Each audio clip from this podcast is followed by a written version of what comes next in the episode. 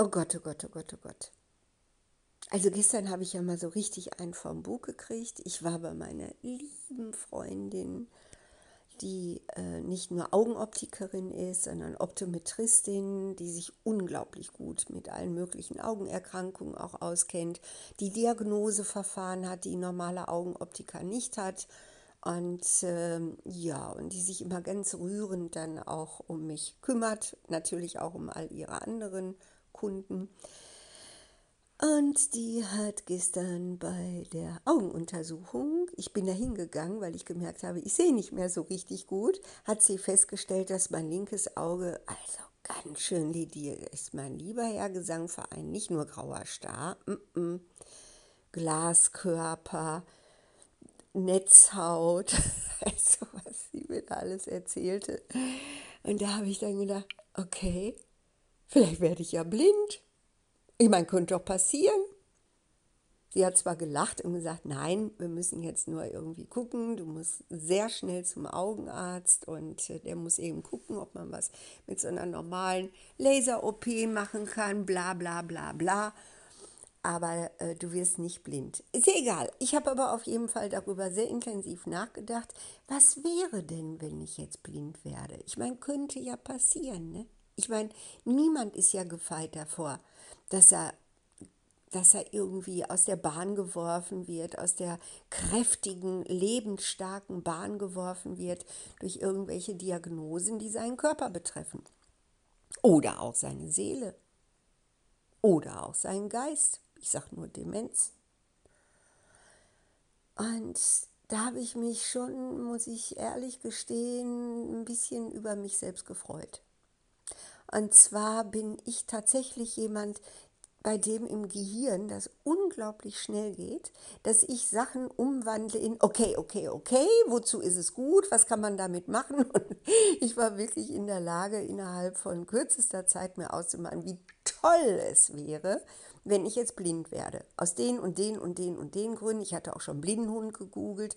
Ich habe tatsächlich nach einem kleinen Blindenhund gegoogelt, weil ich wirklich keine Lust auf einen großen Hund hätte, was natürlich völliger Schwachsinn ist, weil ein Blindenhund ist ein Hund mit so einem Geschirr, an dem man sich festhält. Ne, ich kann ja nicht auf Knien rutschen bei einem Yorkshire Terrier Blindenhund. Also die sind nicht zu dusselig, um Blindenhunde zu werden, sondern die sind einfach nicht groß genug. Also das sollte dann schon so ein Golden Retriever, Labrador oder ja, Großpudel käme eventuell auch in Frage, weil ich wollte eigentlich einen Blindenhund, der nicht hart. Und da gibt es ja nur den Großpudel. Aber das ist so typisch für mich. Ne? Ich gehe dann einfach sofort gucken, okay, okay, okay, wofür ist es gut? Was machen wir jetzt damit? Wir finden schon was. Und ich habe mich in den letzten Wochen wegen einiger Klienten, die ich habe, die ähm, Angststörungen, die Depressionen haben, habe ich mich viel mit dem Thema Traumatherapie beschäftigt.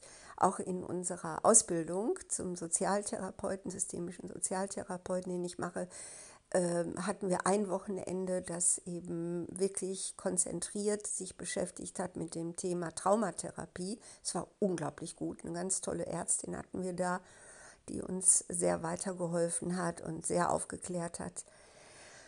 Und bei meinen Recherchen der letzten Wochen habe ich einen ganz interessanten Professor gefunden, den ich ja, zumindest zurzeit sehr schätze. Und der meint, dass jeder Mensch im Grunde genommen auch Traumata mit sich herumträgt. Und ich glaube das auch. Ich denke, selbst wenn man nur Kleinigkeiten erlebt, selbst wenn man eine Bullabü-Kindheit erlebt, ja, dann sind eben diese Kleinigkeiten riesig.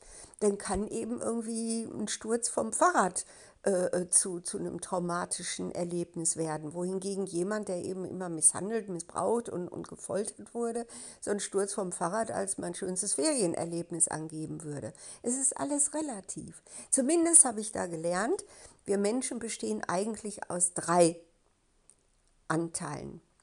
Zum einen unsere eigene Persönlichkeit, also das, was bleibt, das, was auch, wenn man bei anderen Eltern in anderen Teilen der Welt zu anderen Zeiten geboren worden wäre, was eben wirklich den Kern darstellt. Und ich bin überzeugt davon, dass es diesen Kern gibt und wir nicht nur die Summe sind aus äh, Genetik plus Erziehung. Also das ist diese Persönlichkeit, die eben wirklich ja, den Kern bildet. Dann gibt es dieses traumatisierte Ich, dieses, dieses Entfremdete, dieses, was eben durch Erziehung, durch Belohnung, durch Bestrafung, durch, durch ja, eben viele Erfahrungen, die es gemacht hat, sich bemüht, es allen recht zu machen. Das eben sich bemüht, mit seinen Rollen irgendwie klarzukommen in der Welt. Status, Geld, Familienstand, was auch immer. Und dann gibt es den Strategen. Dieser Stratege, der zwischen dieser Persönlichkeit und diesem fremdbestimmten Ich versucht, alles zu managen, den liebe ich ja. Diese Überlebensstrategien meiner Klienten, meiner Leute, die eben wirklich unter, wow, ganz schöne Herausforderungen leiden, die auch wirklich irgendwie oft als Kinder Sachen erlebt haben, die sehr, sehr belastend und sehr, sehr außergewöhnlich sind. Lauter Netflix-Serien, sage ich immer. Mein Gott, du lebst in einer Netflix-Serie. Und dieser Stratege mit seinen Überlebensstrategien, der ist eigentlich derjenige, den ich dann auch in meinen Coachings anspreche. Ich versuche an ihn ranzukommen und ich versuche mit ihm gemeinsam auf Augenhöhe zu überlegen, was machen wir denn jetzt? Dieser Stratege funktioniert anscheinend in mir selbst ähm, sehr gut, würde ich mal einfach behaupten. Wenn er sofort anspringt, wenn ich eine Diagnose erhalte, die mir das Gefühl gibt, ich werde blind, also finde ich cool. Er überlegt sofort, okay, okay, was machen wir jetzt damit? Die Überlebensstrategen meiner Klienten, meiner Klientinnen, zum Beispiel Mütter, die eben sehr gut ausgebildet sind, die eine akademische Ausbildung haben, hochspezialisiert sind und jetzt nicht damit fertig werden, wie sie ihren Beruf und ihre Familie vereinen können. Ne? Deren Männer, die sitzen ja auch nicht zu Hause normalerweise.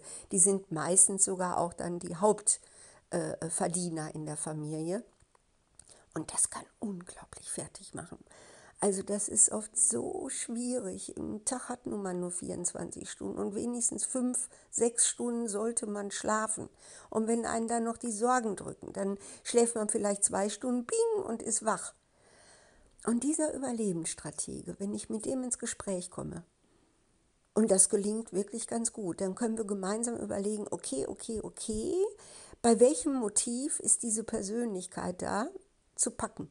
Was ist wirklich das, was ihren Willen antreibt, wo sie bereit ist, auch Veränderungen durchzuführen, wo sie eben wirklich sagt, da geht es nicht weiter, da bin ich bereit auch zu kämpfen. Welche Motive sind das?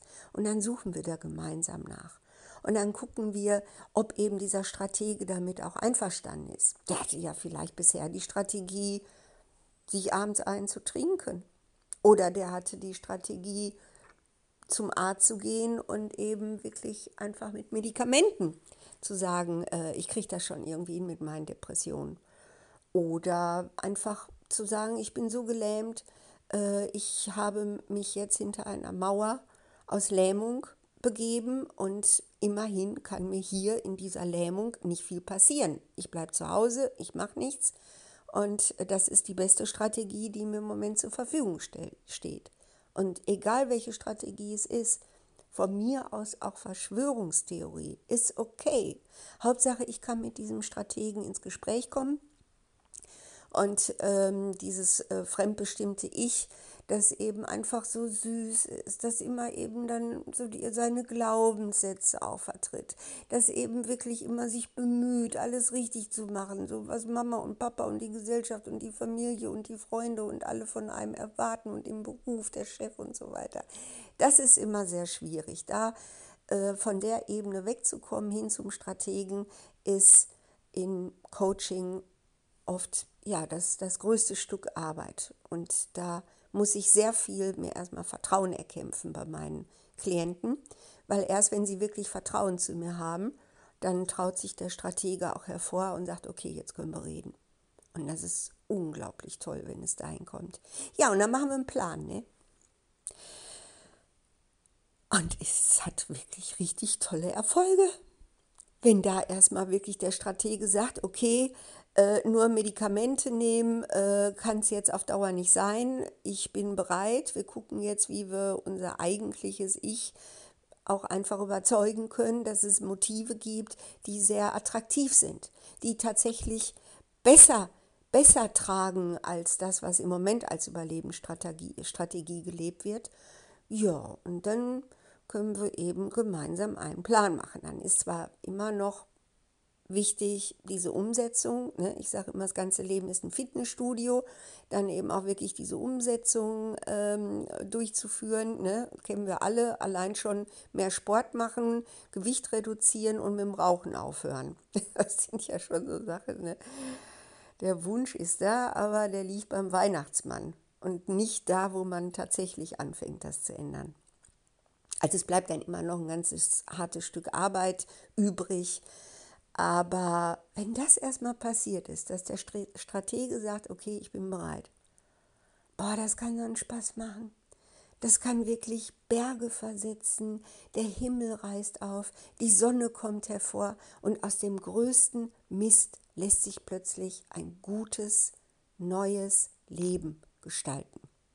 Und vielleicht werde ich ja blind, man wird sehen. Aber ich habe keine Angst davor. Vielleicht kommt ihr ja noch. Aber im Moment denke ich, es ist wie es ist und ich gebe mir alle Mühe. Und es ist ja auch gut, wenn ich mal so ein bisschen auch mal selber eine Herausforderung habe und nicht meine Klienten immer denken, mein Gott, der Frau geht es ja immer gut. Das geht mir ganz schön auf den Zeiger. Okay, mein Learning für heute und tschüss.